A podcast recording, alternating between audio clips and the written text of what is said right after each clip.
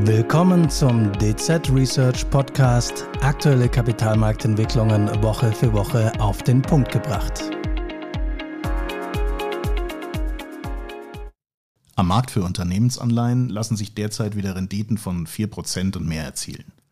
Neben dem generellen Zinsanstieg der vergangenen zwei Jahre liegt das auch an höheren Risikoaufschlägen, die die Anleger unter anderem für das Risiko eines Zahlungsausfalls des Schuldners entschädigen. Wie es angesichts der hohen Inflation und des schwachen Wirtschaftswachstums um die Bonität der Unternehmen bestellt ist und wohin sich Credit Spreads im nächsten Jahr entwickeln werden, darüber will ich heute sprechen mit Thomas Weber, Leiter des Corporate Bond Research bei der DZ Bank. Mein Name ist Oliver Finger, Analyst im Team Anlagestrategie und Privatkunden. Ja, Thomas, schön, dass du ins Studio gekommen bist. Herzlich willkommen. Hallo, danke für die Einladung. Gerne. Fangen wir gleich mal an. Also die europäische Wirtschaft, habe ich nachgeguckt, ist im dritten Quartal ja um 0,1 Prozent geschrumpft. Gleichzeitig verharrt aber die Kerninflation weit über 4 Prozent. Das sind ja nicht unbedingt günstige Kombinationen für Unternehmen. Was, was glaubt ihr? Wird sich das Umfeld im nächsten Jahr verbessern? Ja, du hast vollkommen recht. Also die derzeitige konjunkturelle Lage in Europa ist äh, in der Tat ziemlich trübe. Ähm, wir haben hohe Energiepreise, die belasten die Industrie weiterhin, ähm, die zudem auch noch eine schwache Nachfrage aus dem Ausland zu verkraften haben. Gleichzeitig ähm, müssen die Verbraucher angesichts der hohen Inflation mit sinkenden Realeinkommen kämpfen. Und das sorgt bei den Unternehmen insgesamt für eine schwache Nachfrage, wobei sie gleichzeitig eben mit steigenden Kosten zu kämpfen haben.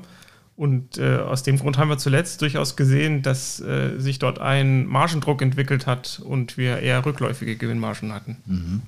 Ähm, ich würde aber sagen, dass der Ausblick insgesamt besser ist als die Lage. Ähm, wir haben ja jetzt schon gesehen im Jahresverlauf, dass die Teuerungsrate deutlich rückläufig war. Ähm, du hast es wahrscheinlich auch mitbekommen. Gestern haben wir ganz frische Zahlen für Deutschland bekommen und die haben gezeigt, dass die Inflation nur noch bei 2,3 Prozent war. Ja. Ähm, das ist zwar immer noch über dem Ziel der EZB von 2% und wahrscheinlich wird die Zahl demnächst auch wieder ein bisschen ansteigen. Aber es ist doch deutlich weniger als noch vor einem Jahr. Da hatten wir zu dieser Jahreszeit mit zweistelligen Inflationsraten zu tun. Und der Trend ist also insgesamt positiv. Ähm,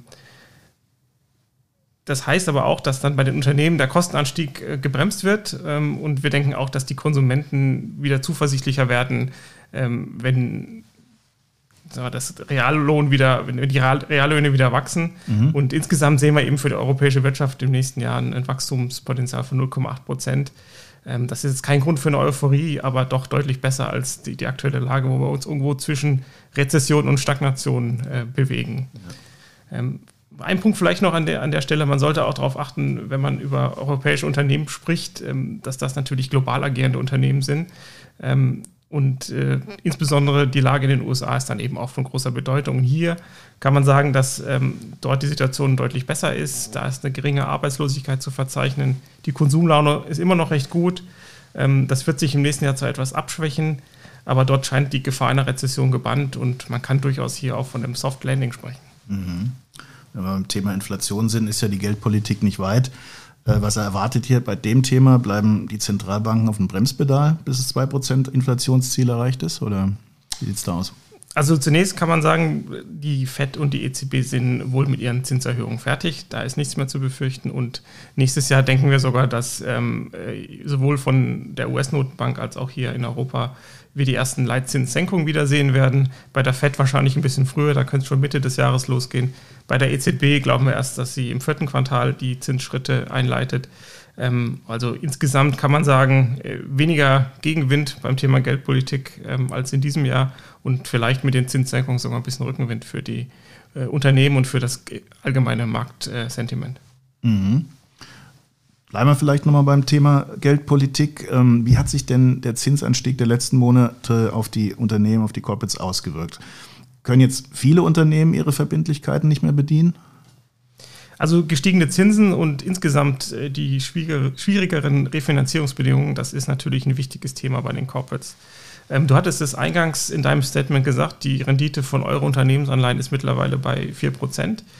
Äh, mal zum Vergleich, Ende 2021 waren wir da bei 0,5 Prozent. Also die Finanzierungskosten haben sich gerade mal verachtfacht. Mhm. Ähm, und das macht sich natürlich in der Kostenstruktur der Unternehmen auch bemerkbar durch steigende Finanzaufwendungen. Ähm, der Zinsdeckungsgrad zum Beispiel, da schauen wir Analysten gerne drauf. Ähm, der beschreibt das Verhältnis vom operativen Gewinn zu den Zinskosten ähm, und der sinkt derzeit deutlich. Ähm, das klingt jetzt natürlich erstmal bedrohlich, aber an der Stelle gibt es ein paar Punkte, die man beachten sollte, wenn man über das Thema redet. Ähm, zum einen gilt, dass der Zinsanstieg sich jetzt nicht sofort und im vollen Umfang in den Zahlen der Unternehmen niederschlägt, ähm, weil sich die Unternehmen in den letzten Jahren diese niedrigen Zinsen auch für lange Zeit gesichert haben. Das ist so ein bisschen wie beim privaten Immobilienkredit. Ähm, der hat ja einen festen Zinssatz in der Regel bis zum Ende der Laufzeit. Und erst wenn man den ablösen muss, äh, muss man dann eben zu den höheren Zinsen refinanzieren. Ähm, und da noch ein paar Zahlen an der Stelle. Also die durchschnittliche Restlaufzeit bei den äh, Finanzierungen von Investment Grade Corporates ist ungefähr fünf bis sechs Jahre. Ähm, das heißt, mal grob gerechnet, nur ungefähr 20 Prozent der Schulden müssen jedes Jahr refinanziert werden. Ähm, und bei den kapitalintensiven Branchen zählen zum Beispiel Versorger und Telekommunikation dazu. Da ist die Restlaufzeit in der Regel noch mal länger als im Durchschnitt. Also die Unternehmen haben durchaus ausreichend Zeit, um auf die neue Situation zu reagieren. Sie können zum Beispiel die Preise erhöhen, ähm, was sie auch gemacht haben, oder sie können sich entschulden, indem sie sich zum Beispiel von Unternehmensteilen trennen. Zum anderen gilt, zumindest für die Ratingkategorien des Investment Grade, also da sprechen wir über AAA bis dreifach B-, dass bei diesen Unternehmen die Verschuldung relativ zu den Gewinnen und Cashflows, die die Unternehmen erwirtschaften, maximal nur moderat ist. Ähm, das heißt, dass diese Unternehmen ähm, dort nur einen relativ kleinen Anteil ihrer Kosten für Finanzkosten aufwenden müssen und sie können also diese höheren Zinsen ohne Probleme absorbieren. Mhm. Also dann doch alles kein Problem. Ja, ganz so einfach ist es dann natürlich doch nicht. Mhm. Äh, es gibt natürlich äh, Segmente und Branchen, in denen das Thema hohe Zinsen äh, durchaus eine große Herausforderung ist. Ähm, da sind zum einen mal die Unternehmen aus dem High-Yield-Bereich, also alle Unternehmen mit einem Rating von Doppel-B plus oder schlechter. Da ist es so, dass die Verschuldung in der Regel deutlich höher ist ähm, und dort eben auch die Zinskosten viel stärker ins Gewicht fallen. Dann kommt noch dazu, dass bei den Unternehmen die Refinanzierungsdauer viel kürzer ist. Das heißt, diese höheren Kapitalmarktzinsen, die wir haben, die schlagen deutlich schneller zu Buche. Und dann kommt noch on top sozusagen, dass äh, Banken und Investoren am Kapitalmarkt aufgrund dieser Herausforderungen, aufgrund der Situation auch nicht ohne weiteres bereit sind, ähm, alte Finanzierung abzulösen. Und da kann es dann durchaus schnell mal zu einer kritischen Situation kommen, wenn sich eben keine neuen Geldgeber finden, äh, um die Refinanzierung darzustellen. Und man braucht eigentlich nur die Zeitung aufzuschlagen, um zu sehen, wo das hinführen kann, mhm. dieser Tage. Ähm, und da sind wir eigentlich auch schon beim nächsten Segment, das momentan im Fokus steht, die ich, ähm, das ist nämlich die Immobilienbranche. Mhm. Ähm, auch dort ist die Verschuldung natürlich aufgrund des Geschäfts Geschäftsmodells relativ hoch. Die Zinskosten machen einen hohen Teil der Gesamtkosten aus. Und äh, dann äh, ist dort das Problem noch verschärft, dadurch, dass eben auch die äh, Immobilienportfolien deutlich an Wert verloren haben zuletzt.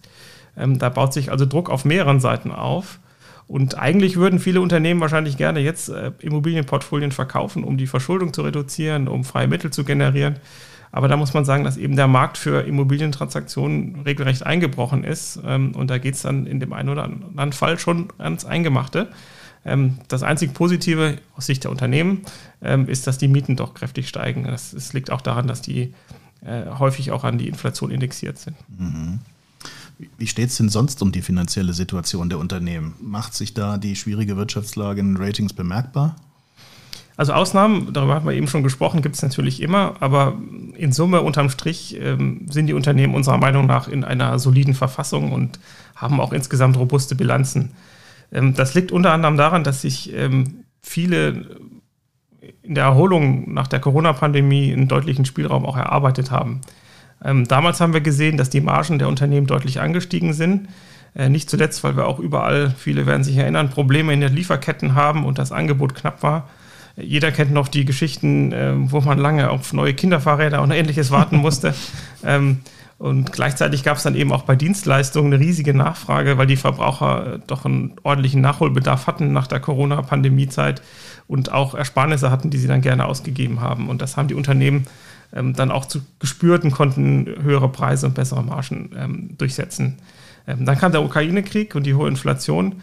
Ähm, das hat natürlich auch die Unternehmen getroffen, aber insgesamt haben wir gesehen, die Arbeitslosigkeit ist niedrig geblieben. Der Staat hat den Bürgern an vielen Stellen Unterstützung geboten. Und so ist es den Unternehmen insgesamt doch anfangs sehr gut gelungen, die ihrerseits steigenden Kosten an die Verbraucher weiterzureichen. Ähm, viele haben da auch äh, in dem Zusammenhang von der sogenannten Gierflation gesprochen haben, quasi Unternehmen unterstellt, sie nutzen die Situation aus, um ihre mhm. Gewinne auszubauen auf Kosten äh, der Verbraucher. Das traf in dem einen oder anderen Fall sicherlich auch zu. Aber man muss auch sagen, äh, mittlerweile hat sich das Bild durchaus auch gewandelt. Die Margen sind wieder rückläufig und ähm, auch die Unternehmen leiden unter dieser Situation, wie wir sie momentan haben. Ähm, aber insgesamt hat sich ergeben relativ stabile Ratings. Ähm, um auf deine Frage zurückzukommen, ähm, gerade bei den Investment-Grade-Adressen gab es keine auffälligen Entwicklungen. Bei High Yield und bei Immobilien, wo wir eben schon drüber gesprochen haben, sieht es ein bisschen anders aus. Hier gab es doch mehr Herabstufungen und da wird es im nächsten Jahr vermutlich auch äh, mehr Ausfälle geben. Mhm. Ja, kommen wir schon zu meiner letzten Frage. Ähm, die Risikoprämien am Markt für Unternehmensanleihen, die gelten ja als Gradmesser für Ausfallrisiken. Wie ist jetzt hier die Situation und was erwartet ihr fürs nächste Jahr? Ja, also die Risikoprämien beschreibt den Renditeaufschlag bei Unternehmensanleihen gegenüber einer sicheren Anlage. Die sind in den letzten Monaten tendenziell angestiegen und heute liegen wir ungefähr auf dem Niveau von Anfang des Jahres. Ähm, also wir denken, dass die Spreads momentan die Risiken aus Inflation und Wachstum sowie die geopolitischen Risiken, die wir haben, ausreichend einpreisen. Ähm, und ich hatte es vorhin schon ausgeführt, mit dem von uns erwarteten Rückgang der Inflation, mit insgesamt höheren Wachstumsraten in Europa und auch die Aussicht auf erste Leitzinssenkungen sollte die Stimmung an den Märkten dann tendenziell verbessern. Von daher denken wir, dass äh, im nächsten Jahr wir eher fallende Risikoaufschläge wieder sehen werden. Äh, und die Basis dafür sollte die weiterhin solide operative Entwicklung und der von uns auch erwartete stabile Ratingtrend zumindest bei den Investment Grade Corporates bilden. Mhm. Ja, das ist dann doch ein versöhnlicher Abschluss, mehr oder weniger. Hört sich doch ganz positiv an. Äh, Thomas, herzlichen Dank, dass du heute im äh, Studio warst. Ich habe wieder viel gelernt und liebe Zuhörerinnen und Zuhörer, vielen Dank für Ihr Interesse. Ihnen hat der Podcast vom 30. November 2023 gefallen? Dann freuen wir uns über ein Abo oder Ihre Weiterempfehlung. Die rechtlichen Hinweise finden Sie wie immer in unseren Show Notes.